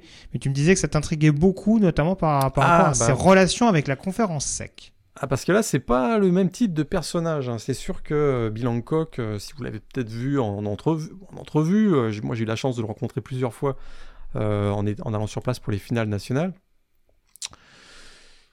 Il est, comment dire, il est très rond, très comment on pourrait le qualifier euh, sans risquer un, procès. Voilà, sans risquer un procès. Je l'aime beaucoup, il est très sympathique. D'ailleurs, c'est lui qui nous a ouvert les portes euh, de Blue Pen pour, la, pour, le, pour la finale nationale. Donc on peut quand même avoir une pensée pour lui. Mais c'est sûr que c'est pas le même caractère, semble-t-il, que celui qui arrive. C'est-à-dire que là, on a quelqu'un qui est, ben, arrive de, des écoles militaires, qui a fait une longue carrière dans l'armée américaine peut-être un peu plus structuré, peut-être un petit peu moins, euh, on va dire, voilà. bon, bref, je suis intéressé parce que beaucoup disaient que euh, Bill Hancock était le pantin ou la marionnette de euh, et notamment du commissionnaire de la. C'est ce qui se disait souvent et que les relations entre l'ICC et le college football euh, playoff faisaient en sorte que c'était tout simplement l'ICC qui dirigeait l'organisme du college football playoff. C'est en tout cas ce qui se disait en coulisses. Là, on va avoir quelqu'un qui peut-être va euh, avoir des relations un peu différentes avec le commissionnaire de l'ICC, qui lui-même se voyait comme le futur commissionnaire de la prochaine ligue semi-professionnelle universitaire. Donc, euh, je suis très intéressé de voir comment dans les prochains mois les, la collaboration, les interactions vont avoir lieu, le, le, même le, ton des, des, discussions ou des, ou des débats entre, euh, entre le nouveau donc président du College Football Playoff et, euh, et la ACC. Euh, et même avec Tom Petiti d'ailleurs de la Big Ten, ça peut aussi être intéressant. Je pense qu'on va voir pas mal de petits changements, je pense. Tout à fait. Mais à coup pas, du coup, tu avais raison, c'est bien Air Force et non Army, comme je l'ai affirmé au préalable. Donc à surveiller cette entente justement entre le nouveau commissionnaire euh, de la NCA et euh, donc euh, le commissionnaire officieux hein, de la principale conférence de première division universitaire. Concernant le ranking, est-ce qu'on a beaucoup de changements au cours de cette semaine, Morgan Ranking, on n'a pas. Bah, écoute, on va avoir le prochain classement, donc qui va être publié dans la nuit de mardi à mercredi. On s'attend pas forcément à de, très très très gros changements. Alors on sait que il, va probablement y avoir un, changement majeur, à mon avis. après la performance des Bulldogs de ce week-end, je les vois difficilement euh, laissé à la deuxième place. Je pense qu'il va y avoir un switch entre Georgia et, Ohio State. On sait qu'Ohio State a été le premier numéro 1 du classement du CFP. Georgia était deuxième, Michigan troisième, Florida State quatrième et Washington cinquième parmi les équipes du, Power 5 invaincues. Je pense qu'on pourrait voir un petit changement. Georgia numéro 1, Ohio State numéro 2, Michigan numéro 3, Florida State numéro 4 et Washington numéro 5. On sait que tout va se jouer, beaucoup de choses vont se jouer dans le match entre Michigan et Ohio State. Le vaincu sera probablement écarté des playoffs. Et ensuite, euh, on verra ce qui va advenir. Oregon était toujours euh, devant. Oregon était toujours la meilleure équipe à une défaite, euh, sixième devant Texas, donc. Et Alabama était huitième avec avec une défaite également. Est-ce qu'on passe à ton top 3 de la semaine Oui, oui, tout à fait. Washington-Utah, ça a été quand même un très très bon match. donc voilà, je vous le conseille. North Carolina-Duke, si vous n'avez pas eu l'occasion de voir, c'est un gros rivalry game. Hein. La Victory Bell était en jeu. On sait que c'est une grosse rivalité de basket, mais en foot, il y a, c'est également une, très grosse rivalité. Et puis, si vous ne l'avez pas vu, malgré les boulevards dans la défense des Gators, allez voir le, festival Jaden Daniels pour le match entre LSU et Florida. Tout à fait. Euh, un petit mot juste avant de passer à la draft sur la FCS avec euh, pour vous rappeler tout d'abord qu'on s'intéressera aux brackets des playoffs FCS au cours de la semaine prochaine, la deuxième division universitaire, deux résultats importants avec notamment South Dakota State euh, qui est resté invaincu, je crois que c'est sur le terrain de Youngstown State au cours de ce week-end, et puis Furman et Axel Levro également qui sont restés sur une bonne vibes en battant Virginia Military Institute VMI, victoire assez large 37 à 3 pour euh, les partenaires de Carson Jones. Donc on s'intéressera à ça euh, de très près. Après le top 3 des matchs de la semaine, on passe au top 5 des prospects, Morgan. Changement. Oula. Tu m'as convaincu.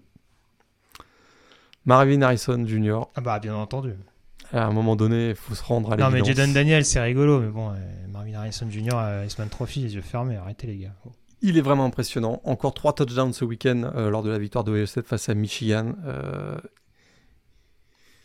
Je le mets numéro 1 et aussi parce que Caleb Williams il commence à me taper sur les nerfs. Franchement. Ce qui est une très très mauvaise raison pour le faire passer deuxième, on est bien d'accord. Oui, on a vu les meilleurs arguments. Ouais. Mais euh... quand même contre les grosses équipes, il est moins bon. Hein. Il est moins flamboyant, je trouve. Alors ça me, eh, ça me fait tiquer. Alors que Marvin Harrison semble justement dans les gros matchs, dans les moments importants, semble step up comme on dit. Deux dynamiques un peu différentes.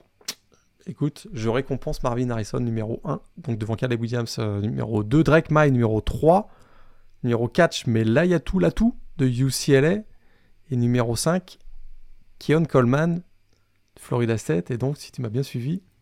Tu sens Olofa Shadow. Exactement. Parce que, euh, et contre Ohio State, et contre Michigan, je l'ai trouvé en difficulté. Et je me dis, hmm, à, suivre, à, observer davantage. Ça m'a. Hmm, hmm. Il reste dans mon top, dans mon top 10, hein, on s'entend. Mais, hmm, ah, tiens. Je sais que tu l'avais vu numéro en début d'année. donc. Euh. Tout à fait. Numéro 1, Marvin Harrison Jr. Numéro 2, Drake May. Numéro 3, Layatou Latou. Numéro 4, Caleb Williams. Je laisse Oulu Fashanu en 5. Ok. Tu ne le sortirais pas si facilement. Euh, ton prospect de la semaine, lequel est-il? Oui, un joueur que on retrouvera très probablement au premier tour de la draft 2024. Euh, je n'ai pas le souvenir qu'on en ait parlé, donc j'ai pris un petit risque là, mais je, écoute, je voulais quand même m'attarder. C'est pas, il n'a pas des stats sensationnels, mais c'est souvent parce qu'il fait face à des double teams, généralement en défense. C'est le junior de cinquième année, Bralen Trice, defensive end, pass rusher de Washington, un joueur euh, d'une grande maturité. Hein, on peut le voir dans ses interventions, en entrevue, etc. On voit qu'il est très posé, euh, très mature. dans sa tête, il est absolument NFL ready, je pense. alors, c'est un pass rusher instinctif. On sait qu'il a été recruté par Washington en 2019, qu'il a pris deux ans avant de faire ses débuts, hein, puisqu'il a eu une année Covid aussi où il n'a pas joué. Il a été élu euh, MVP défensif la saison dernière pour la défense de Washington. Un gabarit assez imposant, trois premiers pas explosifs avec un moteur assez intéressant une fois qu'il est lancé. C'est un vrai pass rusher. C'est sa force, mais pour d'autres, on dirait que ben, c'est aussi sa faiblesse parce que ben, c'est pas très très polyvalent, il est un peu unidimensionnel une franchise NFL qui cherche à se renforcer spécifiquement sur le rôle de pass rusher, formidable. Une, équipe franchise NFL qui hésite entre un joueur qui pourrait être utilisé à différentes choses, ben, ils vont peut-être choisir un joueur différent. Donc, euh, mais Brian Trice, écoute, un upside, comme on dit, je sais que tu, on le dit souvent. Mais oui, je sais que tu as du mal avec ce marge de progression. Euh, marge de progression, voilà, qui, qui, peut être assez intéressante, du fait notamment qu'il a un QE football, à mon avis, plus élevé que la moyenne.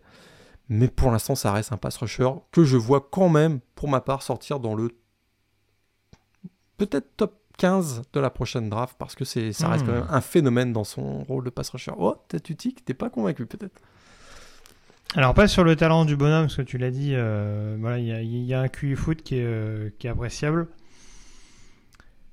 Maintenant, j'ai l'impression que derrière les, j'allais dire derrière les 3-4 premiers, et encore ça dépend quelle heure tu détermines sur les 3-4 premiers, euh, j'ai l'impression que c'est un peu comme les tackles. C'est-à-dire que cette fin de premier tour, c'est vraiment une équipe qui est amoureuse.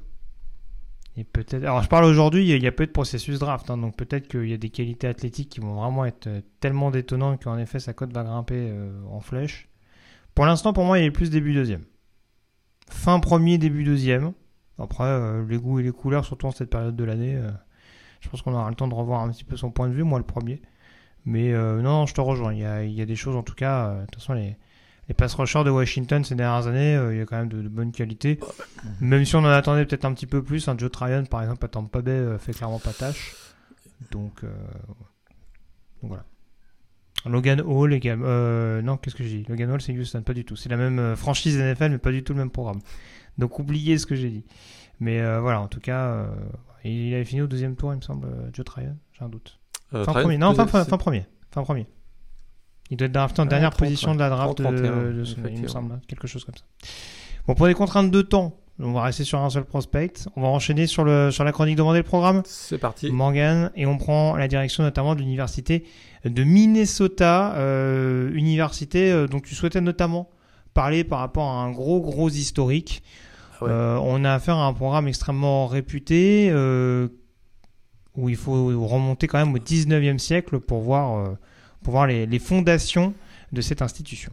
Tout à fait. On va reparler dans quelques secondes hein, de l'aspect sportif, mais il faut quand même se rendre compte que Minnesota, avant la Deuxième Guerre mondiale, n'était pas un membre de la Big Ten. La Minnesota était la Big Ten, euh, sur, notamment sur les, euh, sur les résultats.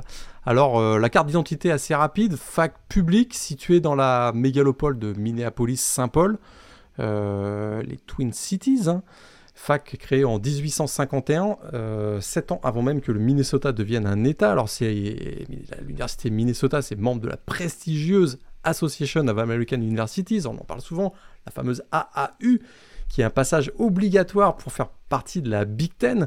Euh, bah, écoute, fait également partie des, universités de la, des publics Ivy, hein, régulièrement classés parmi les 5 meilleures facs publiques du pays.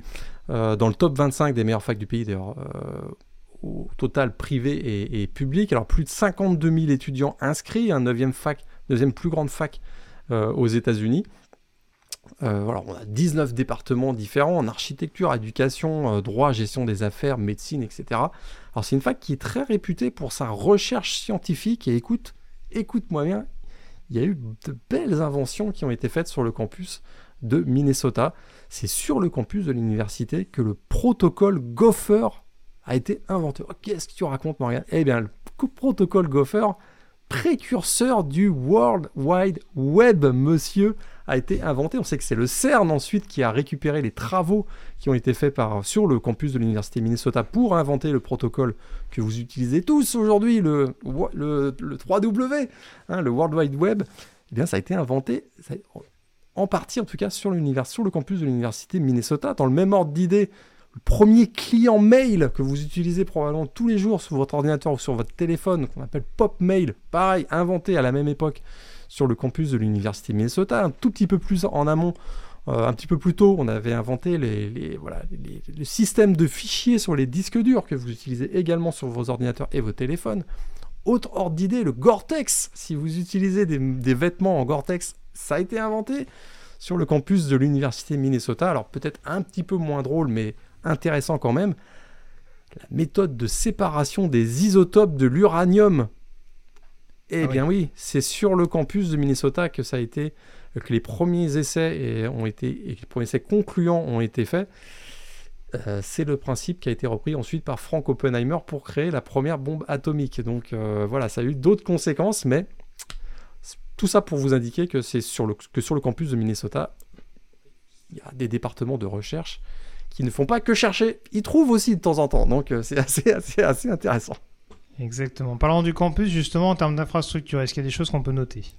Bah, Ce qui est intéressant, c'est euh, les premiers bâtiments ont été construits en amont des magnifiques chutes de Saint-Antoine qui surplombent la Mississippi River. Et aujourd'hui, hein, le campus est encore aujourd'hui euh, composé de bâtiments qui sont à l'est et à l'ouest hein, de Mississippi River. Superbe campus. Alors plus à l'est, on a les bâtiments historiques, notamment le Old Campus Historic District.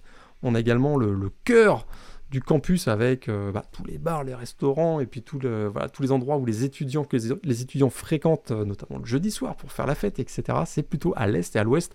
On a plutôt le centre des arts alors il y a une autre partie du campus qui, s'est développée plutôt sur la partie de Saint-Paul, la ville de Saint-Paul, notamment dans la commune de Falcon 8. Euh, mais voilà, c'est un campus qui est très très grand, très très large. Je vous l'ai dit, c'est l'un des plus grands campus aux États-Unis. Et l'architecture, vous savez que j'aime bien faire un petit post, un petit arrêt sur l'architecture. Alors c'est plutôt un style romanesque, type euh, néo-grec, qui qu'on retrouve assez rarement d'ailleurs dans cette partie des États-Unis où on a plutôt une influence gothique. Et euh, plus récemment, on a des structures métalliques hein, qui, viennent, euh, voilà, qui viennent donner une touche un peu plus moderne, mais euh, un, voilà, un style néo-grec tout à fait inusité, on va dire, dans cette partie des États-Unis. Si on s'intéresse au programme un petit peu plus de sport, alors le football, il y a une part prépondérante, mais pas que, n'est-ce pas? Alors je vous l'ai dit tout à l'heure, ça a été pendant longtemps la Big Ten, le, programme de Minnesota, on va en reparler tout de suite, mais c'est sûr qu'il n'y a pas que du football, il y a aussi bien sûr du hockey sur glace. Et oui, on est dans le nord des États-Unis, sept fois champion NCA, la dernière fois en 2003, 24 titres de conférence, 20 participations à ce qu'on appelle le Frozen Four, hein, l'équivalent du Final Four pour le hockey. Donc vraiment, voilà, et puis ça a formé énormément de très très bons joueurs, notamment qui ont joué dans la NHL. On en reparlera tout à l'heure pour les, pour les alumni. Alors il y a un programme de basket également, de golf, on en reparlera aussi pour les alumni, rugby, gymnastique, athlétisme. Il n'y a pas que le football.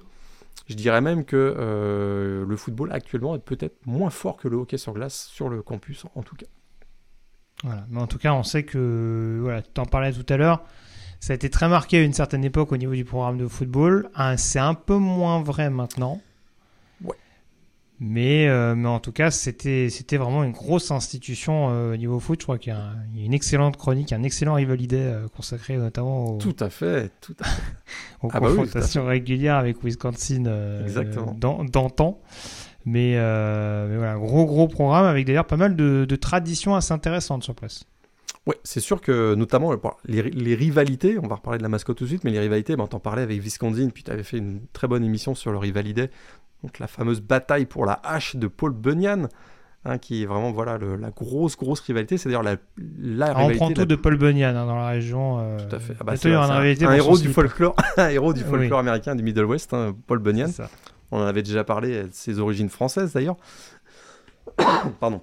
Euh, donc voilà, il y a cette rivalité face avec Wisconsin. c'est la plus ancienne, tout simplement la plus ancienne rivalité du college football. En tout cas, la rivalité la plus jouée plus exactement. Je pense qu'on en est à 128, 129 sans les affrontements. Ça remonte euh, voilà, aux, années 1880, si je me rappelle bien. Avec Michigan également, hein, le Little Brown Jug, qui est, euh, chaque année est mis en jeu entre ces deux universités, avec Iowa, ça c'est celle que tu préfères. Ah, le cochon. Avec Iowa. Le cochon, tu sais d'ailleurs qu'avec avant qu'il y ait le Little Brown Jug, dans la rivalité Minnesota-Michigan, ça va te plaire. Euh, c'était une tranche de jambon, le, le, le, le, trophée qui était remis en jeu, qui était mis en jeu entre euh, Minnesota et. Il n'y a pas beaucoup de végétariens dans le Minnesota, apparemment. Non, bah non, non, là, t'es dans le Middle West, là, mon ami. tout à fait. Donc, le cochon, le Floyd of Rosedale, donc, mis en jeu entre Minnesota et Iowa. Rivalité un petit peu, voilà, entre, avec Penn State également, où on joue pour la Victory Bell. Et puis, plus récemment, la rivalité un peu what the fuck, Minnesota-Nebraska, euh, on se souvient, ça a été une grosse blague, hein, le trophée de la chaise cassée à 5 dollars. C'était une blague au départ, mais en fait, euh, ça, ça, se poursuit. Ça fait presque 10 ans que ça dure cette histoire. donc, euh, Nebraska, Minnesota, chaque année, se battent pour une chaise cassée. Voilà, c'est beau. La mascotte? Oui, parle-nous de la mascotte. Goldie? Bah, Goldie. Euh, depuis 1952. Ouais. Personnage donc avec un costume. Donc comme on le dit chaque année, oui, il y a un humain à l'intérieur. Un personnage, oui, une personne à l'intérieur. Personne à l'intérieur. Et d'ailleurs, intéressant, cette personne, c'est une personne différente chaque année qui euh, est un membre du marching band, mais qui contractuellement doit garder l'anonymat. C'est tout à fait, euh, on prend ça au sérieux. Euh, du, côté de, du côté de Minnesota. On est dans la Big Ten, tout est sérieux évidemment. Euh, l'une des caractéristiques euh, principales de Goldie Gopher, c'est sa capacité à tourner la tête sur lui-même. Hein. et d'ailleurs, c'est beaucoup d'enfants qui viennent voir le match, bah, à chaque fois qu'ils croisent Goldie Gopher, demandent Spin your head, Goldie, c'est-à-dire fais tourner ta tête, Goldie. D'ailleurs, il, il est tellement populaire qu'il y a une, il y a une statue de bronze à son effigie maintenant sur le, sur le campus. Très bien. Parlant de statue de bronze, est-ce que tu veux qu'on enchaîne dès à présent sur les alumni du programme? Allons-y. Allons-y les alumni. Alors voilà, on vous l'a dit tout à l'heure, on va pas faire la liste, mais euh, grosse fac qui a formé beaucoup, beaucoup, beaucoup de gouverneurs, de, de, membres du Congrès américain, d'hommes politiques euh, locaux et bah, fédéraux. Bah, T'allais le citer, mais c'est le cas de, de Hubert Humphrey qui donne son nom au stadium notamment des, bah, de l'université, non? C'est de l'université, oui. Tout à fait. 38e vice-président des États-Unis. Il a été suivi, euh, il y a eu le 42e vice-président des États-Unis aussi, donc qui était le vice-président de Jimmy Carter. Donc Walter Mandel a été bah, un ancien étudiant de, l'université Michigan, mais il y a même le premier euh, ministre du Royaume-Uni, un ancien premier ministre du Royaume-Uni, Nick Clegg, euh, qui a été un ancien étudiant de Minnesota. Alors, on a acteurs et des, chanteurs qui sont passés par Minnesota. Bob Dylan, monsieur, bien sûr. Henry Fonda, l'acteur. Robert Vaughn, l'acteur également. Jessica Lange, également euh, l'actrice. Euh, pour les, voilà, les adeptes et les fans des séries des années 80, David Soul, c'est Hutch dans Starsky Hutch. Il est passé du, ah. côté, du côté de, du côté de l'université euh, Minnesota. Alors, il y a un Français très connu depuis 2-3 ans qui est passé par l'université du Minnesota. Stéphane, je te dis Stéphane Bancel, ça te dit probablement rien, mais c'est un Français émigré aux États-Unis et qui est le président de euh, Moderna, inventeur du euh, d'un des deux vaccins contre la Covid-19. Ah, et je pense que je pense qu'il était interviewé plusieurs fois à la télévision française. Un ancien étudiant de euh, l'université Minnesota. Alors dans les sports, dans les sports, là, il y a, du beau monde. hockey sur glace, on vous l'a dit tout à l'heure. Herb Brooks, coach de hockey de légende, c'était le coach de l'équipe américaine qui avait battu les Russes en 1980 lors du célèbre Miracle on Ice. Si vous n'êtes si vous pas familier avec cette histoire, vous êtes abonné à Netflix, allez-y, il y a une super série qui résume euh, avec des images d'époque ce, voilà, cet affrontement qui dépassait le cadre du sport. Hein. Évidemment, en 1980, il, Petite guerre froide. Il y a un peu la guerre froide. Et pas, parce qu'on est sur la glace. Et, pas parce qu'on est sur la glace, exactement. Et pour la première fois, les Américains ont. Ah, j'ai un peu spoilé là, ou divulgaché comme on dit au Québec. Euh, j'ai un peu spoilé parce que effectivement les Américains. Ils vont un peu embêter les Russes, quoi. Voilà, exactement. Et d'ailleurs, ben, parlons de, de, de, hockey, il y a des très grands joueurs de la NHL qui sont passés par l'université de Minnesota. Phil Kessel, ancien joueur des Bruins de Boston. Thomas Vanek, Black Wheeler, qui joue actuellement chez les Rangers, ancien joueur aussi des Jets de Winnipeg. Alex Goligoski. Enfin, il y a eu beaucoup, beaucoup de joueurs qui sont passés euh, de la NHL qui sont passés par le campus de Minnesota. En basket aussi, Kevin McHale, un joueur de légende des Celtics de Boston. Euh, bah, je peux pas m'empêcher. Hein. Dave Winfield, joueur de champ extérieur, champion des ligues majeures de baseball avec les Toronto Blue Jays en 1992. Effectivement, écoute, il avait été décisif dans la série que les, Blue Jays avaient gagné. Mais de toute façon, tu peux, me tu peux me donner n'importe quel nom. De toute façon, je ne saurais même pas si ces gens existent ou pas. Mais oui, Andrew Greenwood, le fameux troisième lanceur de, des Tampa Bay Blu-ray? Comment ça s'appelle? Les Blu-ray? Les Blue Jays, mais il n'existe pas. Les Blue Jays, pardon. T'es sûr? non. Alors, y a Moi, je connais que lui, Andrew Blackwood. Et il est arrivé en tant que Wokon. Il n'existe pas. Il n'existe pas. Alors, d'autres sportifs sont passés par l'Université du Minnesota. Tom Lehman, le golfeur célèbre. Et si je te dis Ric Flair et Brock Lesnar, ça te dit Ah, ça, je connais ça. Ah, ça, tu connais. Ah, bah, ils sont Les catcheurs, je connais. Les catcheurs, ils sont passés par l'Université du euh, Minnesota. Tout à fait. de toute façon, c'est aussi, parce que tu parlais de Brock Lesnar, c'est très réputé en lutte gréco-romaine, euh, Minnesota. Tout à fait, je ne l'ai pas dit tout à l'heure, tu as raison. Oui. Exactement. Et le euh, football dans tout ça Ah bah oui, quand même, il y a quelques noms. Ah bah quelques-uns, oui, quand même. Alors juste, juste pour revenir, on va quand même aller très très vite. Un premier match en 1892, on en, on en a parlé. en 1897, premier match contre Wisconsin, et à l'exception de 1906, hein, les deux, euh, les deux euh, universités se rencontrent chaque année. Hein, comme je disais tout à l'heure, c'est la rivalité avec le plus grand nombre de matchs au pays. Alors, Minnesota, c'est 7 titres de champion national. Ça, c'est la bonne nouvelle. La moins bonne nouvelle, c'est que le dernier, c'est en 1960. Euh, et qu'ils ont été très très bons, je dirais, avant la Deuxième Guerre mondiale. Ensuite, ça s'est un peu gâté. Euh, alors, il y a des joueurs de légende qui sont passés par le programme de, Minnesota, très clairement. Bronco euh, Nagurski, ça te dit quelque chose? Ça me dit vaguement un, truc, Je crois qu'il y a un trophée qui porte son nom. Il y a un trophée, exactement. Donc, voilà, un joueur qui jouait et fullback et defensive tackle. Il y a le S-Man 1941, Bruce Smith, qui est vraiment une énorme légende, le running back, légende du programme de Minnesota.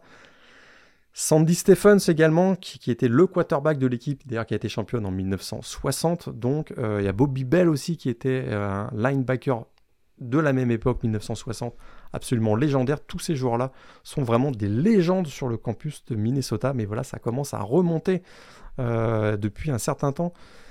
Et c'est ça le problème, c'est que euh, depuis, on va dire, les, années 70, c'est un programme qui végète ou qui a beaucoup, beaucoup de problèmes euh, et qui a beaucoup de difficultés à redevenir ce qu'il était avant la Seconde Guerre mondiale.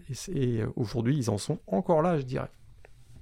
Tout à fait, ouais. Fac spécialisé notamment dans les running backs ou les linemen offensifs ces dernières années, mais c'est vrai que ça, peine un petit peu à être euh, très constant et à jouer les premiers rôles, euh, surtout dans une division qui paraît quand même assez abordable ces dernières saisons.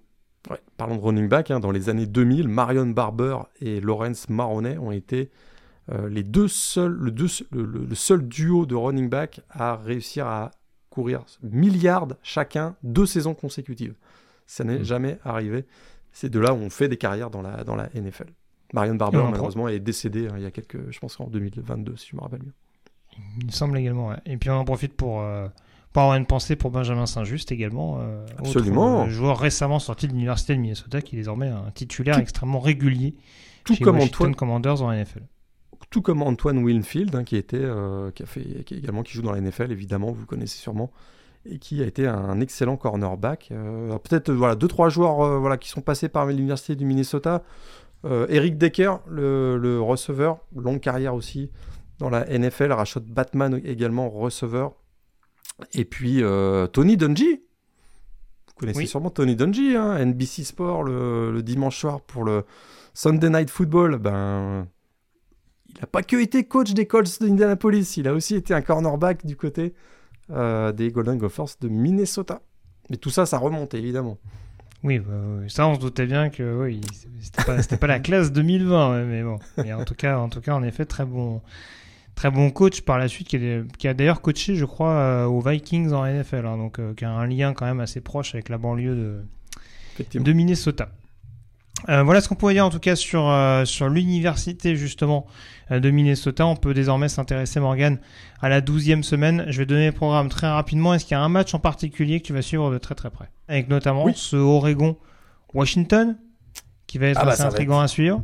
Ça va être le gros match de la semaine. Alors, il y a quelques, quelques matchs intéressants la semaine prochaine, mais effectivement, celui-là, euh, ça va être un des grands, un des grands rendez-vous de la, de la semaine prochaine. Euh, je dirais qu'il y a également. euh, oh, on avait parlé de Ohio State face à, face à Minnesota. Il y a aussi le match entre Kansas et Kansas State. Oui, Ouais, un grand grand classique en effet. grand classique, mais c'est sûr que voilà, celui, le match qui va vraiment être Le Tennessee-Georgia qui peut éventuellement euh, être assez intriguant, même si on voit que Tennessee quand même euh, face à Missouri a un peu tiré la langue. Euh. Sait-on jamais À Knoxville, Mais ça peut être un, un contexte un peu particulier. Mais c'est sûr que ce Oregon State face à Washington, avec tout le contexte qu'on a expliqué tout à l'heure, où Oregon State, malgré tout, est toujours en course pour le titre, euh, pour jouer la, la finale de, de conférence Pac-12, avec un scénario où il faudrait battre Washington et Oregon, qui sont actuellement classés euh, 5 et 6. Compliqué pour les Beavers, grosse mission. Mais ce serait quand même incroyable qu'un des deux membres restants de la Pac-12, hein, puisque vous savez que euh, la Pac-12 va probablement imploser au cours de la prochaine intersaison. Ce serait quand même très drôle qu'Oregon State aille jusqu'en finale de conférence. Euh, ce serait un pied de nez assez intéressant. Il y a Tout à d'autres fait. matchs, euh, Mm. d'autres matchs intéressants pendant cette, pendant cette, euh, Ouais, cette je vais donner le programme justement avec dans la nuit de mardi à mercredi à 1h du matin, notamment le Bowling Green Toledo dont je parlais tout à l'heure. Bowling Green qui a notamment une chance de retrouver justement les Rockets en finale de conf. Dans la nuit euh, de mercredi à jeudi maintenant à 1h du matin, euh, ce sera plutôt la MAC à l'honneur avec Miami Ohio qui recevra Buffalo. En cas de victoire, on peut le dire, Miami Ohio aura un pied et demi en finale de conférence. Dans le même temps, Ohio recevra Central Michigan. Et puis on passe euh, directement à samedi. Alors j'ai pas les horaires concernant Arizona State, Oregon et Arizona Utah au moment où on enregistre cette émission. Oh, ça risque d'être à 22h cette affaire. Ouais, Arizona Utah, À 4 heures forcément très intéressant, un match entre deux équipes classées. Et on l'a dit tout à l'heure, Arizona qui peut encore éventuellement jouer un rôle de poil à gratter, même si les confrontations directes joueront pas forcément en sa faveur. À 18h samedi, Michigan en déplacement à Maryland, Alabama qui recevra Chattanooga, Ole Miss qui affrontera Louisiana Monroe, on aura Penn State contre Rutgers. Euh, Le déplacement de Louisville du côté de Miami, euh, celui Oui. d'Oklahoma euh, sur les terres de BYU, et puis on aura le déplacement de Tulane sur le terrain de Florida Atlantique. Un petit peu plus tard dans la soirée à 21h30, donc Georgia en déplacement du côté de Tennessee, Notre-Dame qui recevra Wake Forest pour les retrouvailles Retrouvailles, entre oui. Sam Hartman et euh, les Demon Deacons, que comme vous ne le sauriez pas, Sam Hartman est du côté de Notre-Dame désormais. Euh, Iowa à 21h30 également qui recevra Illinois, North Carolina qui sera en déplacement du côté de Clemson. Euh, duel intéressant entre la grosse attaque des Tar Heels et la grosse défense euh, des Tigers. On ne parlera pas par respect euh, des deux escouades, des deux autres escouades. Hein, vaut mieux, vaut passer ça sous silence. Un classique qui a, qui a clairement perdu de sa superbe à 21h30 entre USC et UCLA. Euh, Virginia Tech NC State, j'en parlais tout à l'heure, ça a une grosse importance. euh, si Louisville, par exemple, se prend les pieds dans le tapis du côté de Miami, ça pourrait avoir un intérêt tout particulier. À 21h30, un Air Force UNLV aux allures de finale avant l'heure dans la Mountain West. À 22h, Ohio State qui recevra Minnesota. Oklahoma State qui est en train de se refaire la cerise sur le terrain euh, de Houston. On aura à minuit et demi euh, Florida State qui recevra North Alabama, programme de, de 1AA. Le fameux Kansas, Kansas State dont tu parlais tout à l'heure à 1h du matin. On aura Oregon State qui recevra Washington à 1h30. Missouri, Florida à 1h30 du matin également. Et puis un petit peu plus tard, donc à 2h, le fameux Iowa State, Texas. LSU Mhm. qui recevra également Georgia State de son côté.